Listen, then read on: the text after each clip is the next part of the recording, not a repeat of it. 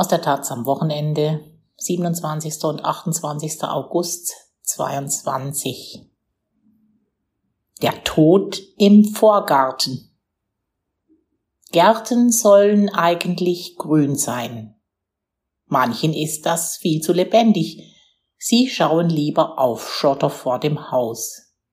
Von Friederike Greff. Es liegen immer mehr Steine in den Vorgärten. Als gingen nachts Riesen durch die Wohngebiete und rissen alle Pflanzen aus, um sie durch Steine zu ersetzen. Aber tatsächlich sind es keine Riesen, sondern Gartenbaubetriebe oder die Hausbesitzerinnen selbst, die Tonnen von Schotter in ihre Gärten streuen in der Hoffnung, dass dort nie wieder etwas wachsen wird. Der Schotter ist auf dem Vormarsch, aber zugleich wächst der Protest dagegen so sehr, dass auch die Politik einschreitet.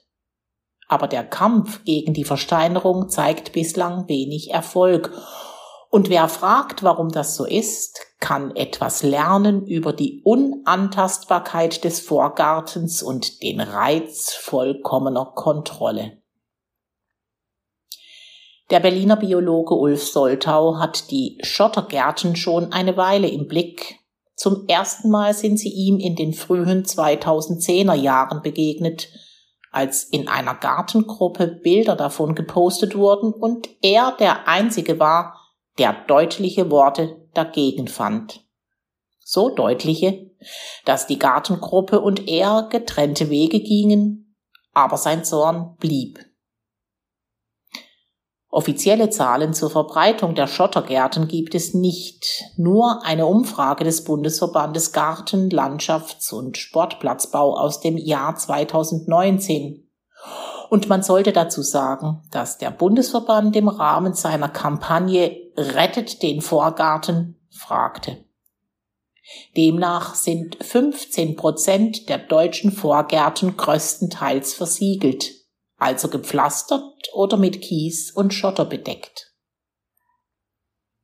Die Schottergärten sind für Soltau ein Riesenumweltfrevel, weil sie oberhalb und unterhalb der Erdoberfläche alles Leben vertreiben.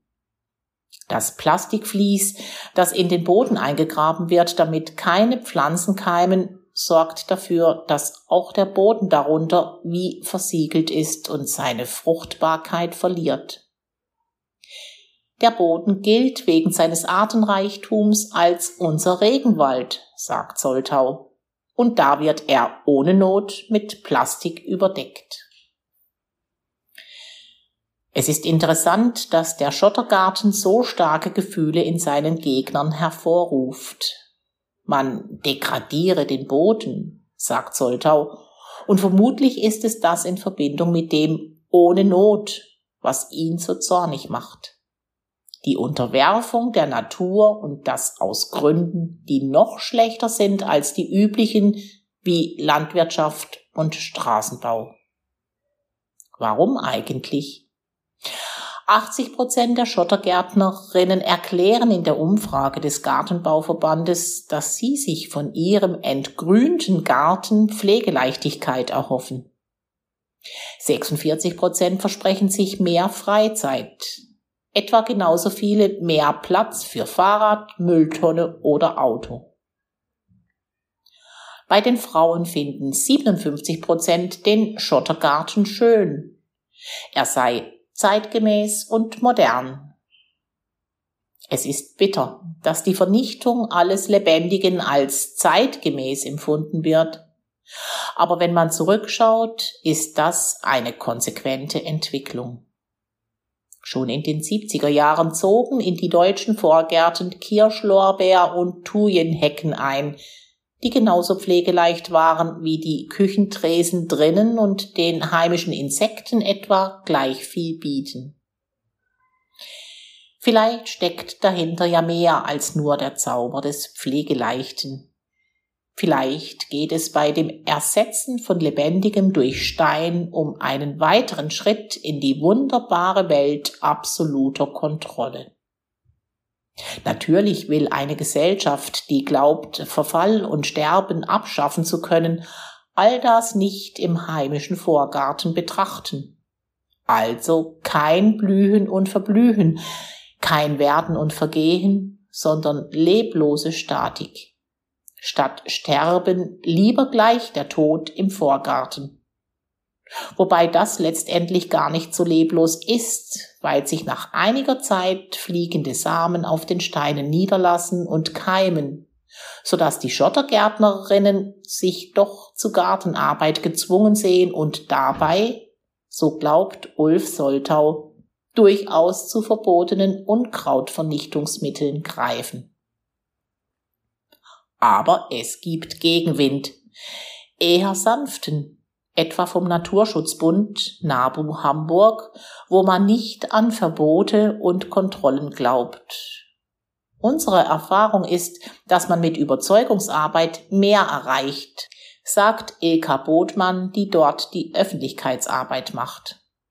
Also steht der NABU bei Stadtteilfesten bereit, um den Leuten zu erklären, was ein naturnaher Garten ist und was sie für Vögel und Insekten tun können.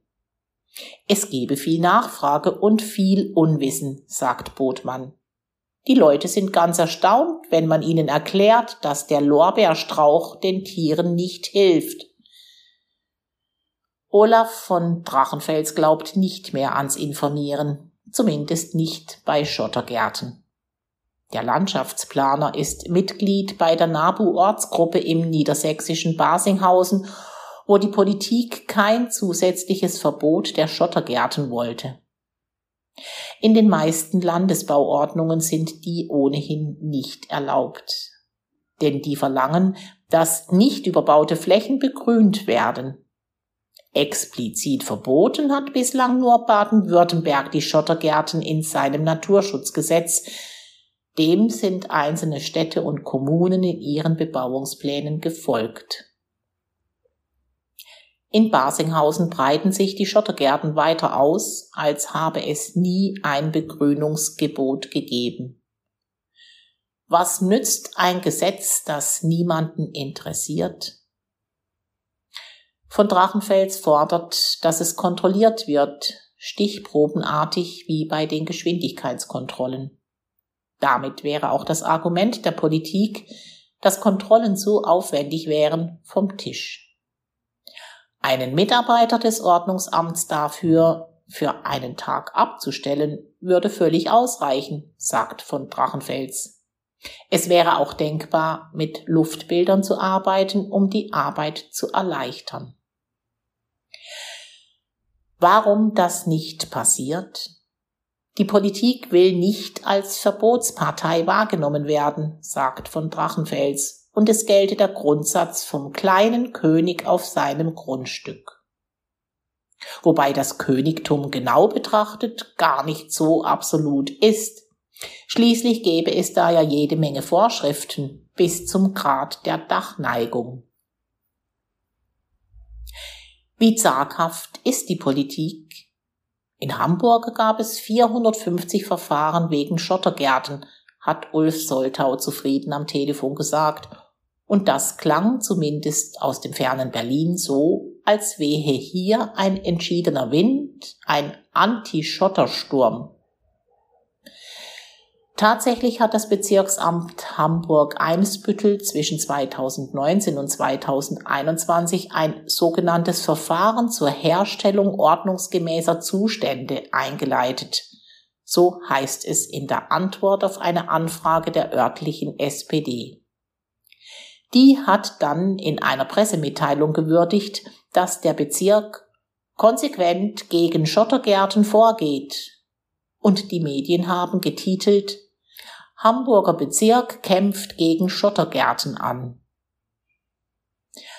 Aber fragt man in Eimsbüttel nach, dann will man keinesfalls als Schotterpolizei gesehen werden.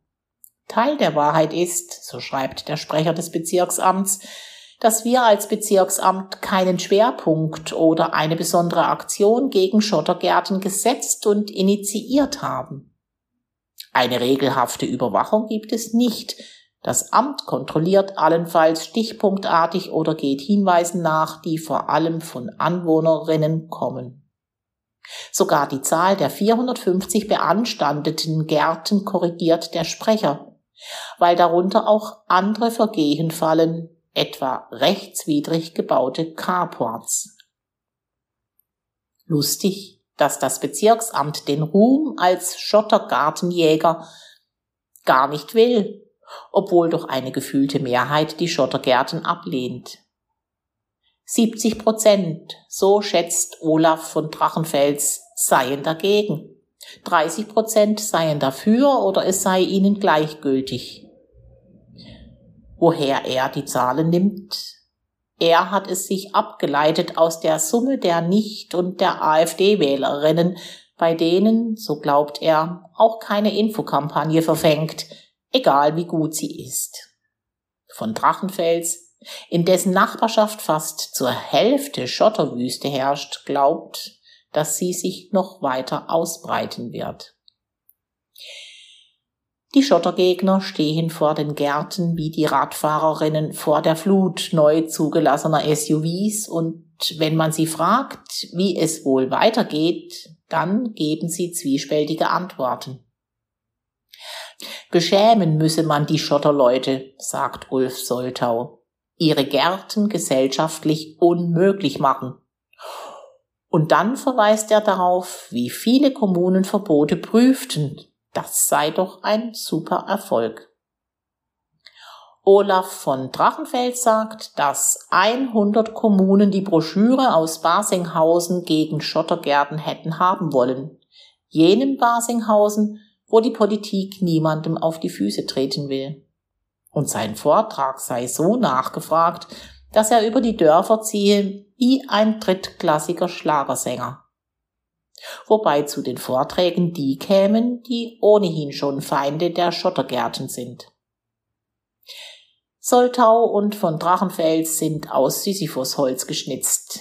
Wären sie es nicht, hätten sie längst das Feld geräumt.